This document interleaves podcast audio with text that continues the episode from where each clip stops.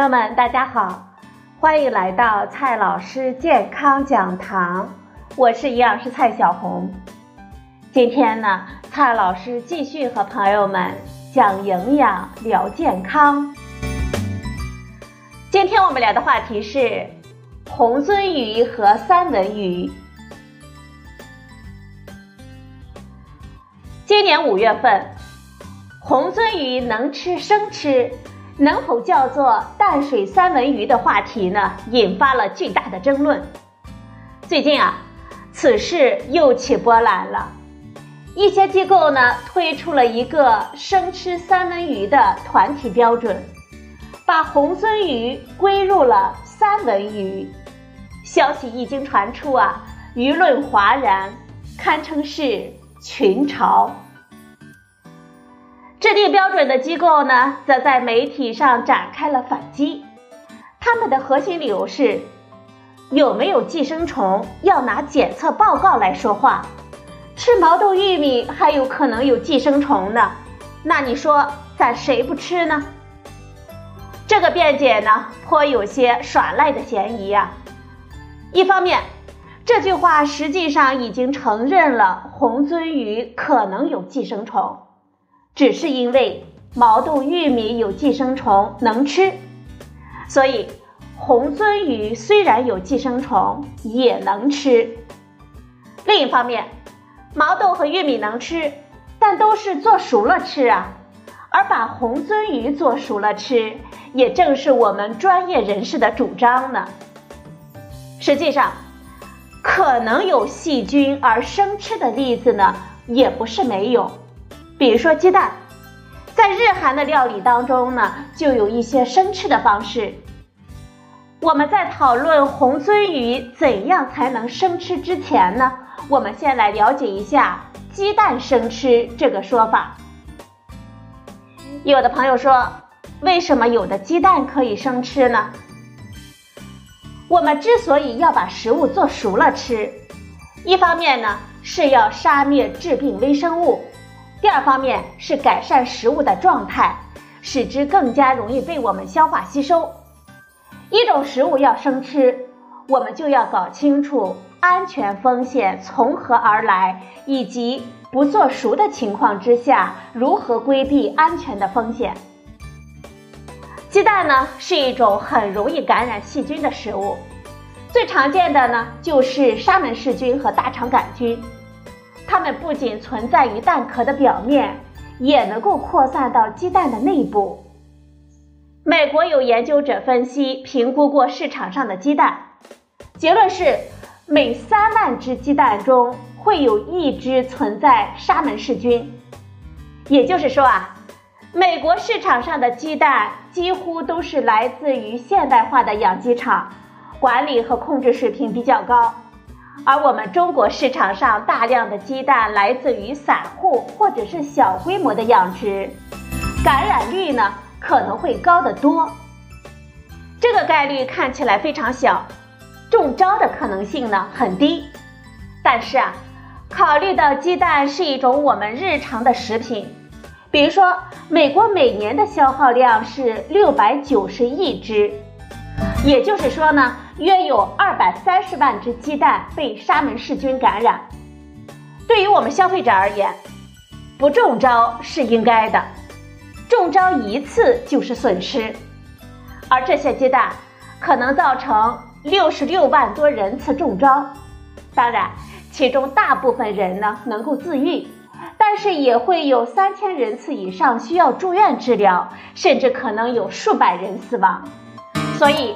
全社会广为接受的态度就是鸡蛋不能生吃，不过这并不意味着无法生吃。科学家们对于鸡蛋中常见的致病细菌呢，已经了解的相当清楚了，也能够制定出防范的措施。在美国的市场上，如果养鸡场的环境、饲料和母鸡的健康状况都符合标准。再经过规范的巴氏杀菌处理，那么生产出来的鸡蛋呢，也就可以生吃了。简而言之，吃生鸡蛋存在沙门氏菌等致病细菌污染的风险，但是规范养殖并经过巴氏杀菌处理过的生鸡蛋是可以生吃的。接下来呢，我们再来说一下，如果满足特定的条件，那么红鳟鱼也可以生吃。我们通常所说的三文鱼呢，是指大西洋鲑鱼。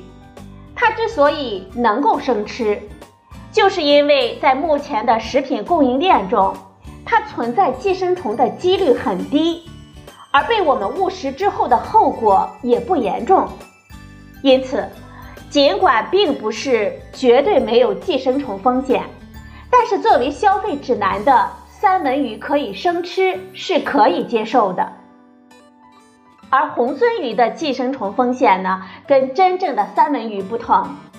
一方面，淡水水产的感染风险比海水水产要高得多；另一方面呢，淡水寄生虫如果被误食，产生的后果呢，要比海水寄生虫严重的多，所以作为公众饮食指南，就应该是不能生吃。这个不能跟不能生吃鸡蛋是一样的，跟生吃鸡蛋类似。如果能够把风险降到足够的低，红鳟鱼也就还是可以生吃的。比如说。严格规范的养殖场，经过严谨评估的寄生虫的风险，规范的检测监控，必要的杀虫措施等等。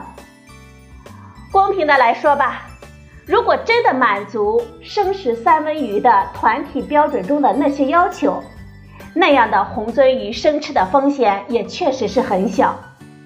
但是问题的核心呢，在于所谓的团体标准。只是几家机构写在纸上的文字啊，对于广大的养殖、经销和使用的环节，并没有法律上的约束力。即便是参与了制定标准的厂家，能够在公开演示检测寄生虫时，连显微镜都不知道打开，如何让我们消费者相信他们能够切实执行一个并不具有法律约束力的标准呢？那个团体呢，建立了一系列的标准，就是试图把三文鱼能够生吃作为把红鳟鱼归入三文鱼的依据。但是这个逻辑啊，完全不合理。要把一种东西归入某个名字之下，那么必须是它跟这个名字所代表的东西，在我们消费者关注的各个方面都实质等同，或者说标准更高。比如说啊，安吉白茶呢，在各个方面都符合绿茶的标准，而它与其他绿茶的不同，使得它的品质和价格更高。所以，把安吉白茶称为绿茶，在市场上呢就完全可以。但是反过来啊，把其他的绿茶归为安吉白茶就不被允许了。在满足 A、B、C、D、E 条件下，红鳟鱼可以生吃。这是一个有条件的判断，这个可以生吃的条件相当的苛刻，跟通常意义上的三文鱼可以生吃的条件呢大不相同。此外，红鳟鱼的市场价格比通常意义上的三文鱼要低得多呢。这两点不同都是我们消费者极为关注的方面，因为在这两点上呢。红鳟鱼都明显不如三文鱼，所以红鳟鱼归入三文鱼就是不合理的。好了，朋友们，今天的节目呢就到这里，谢谢您的收听，我们明天再会。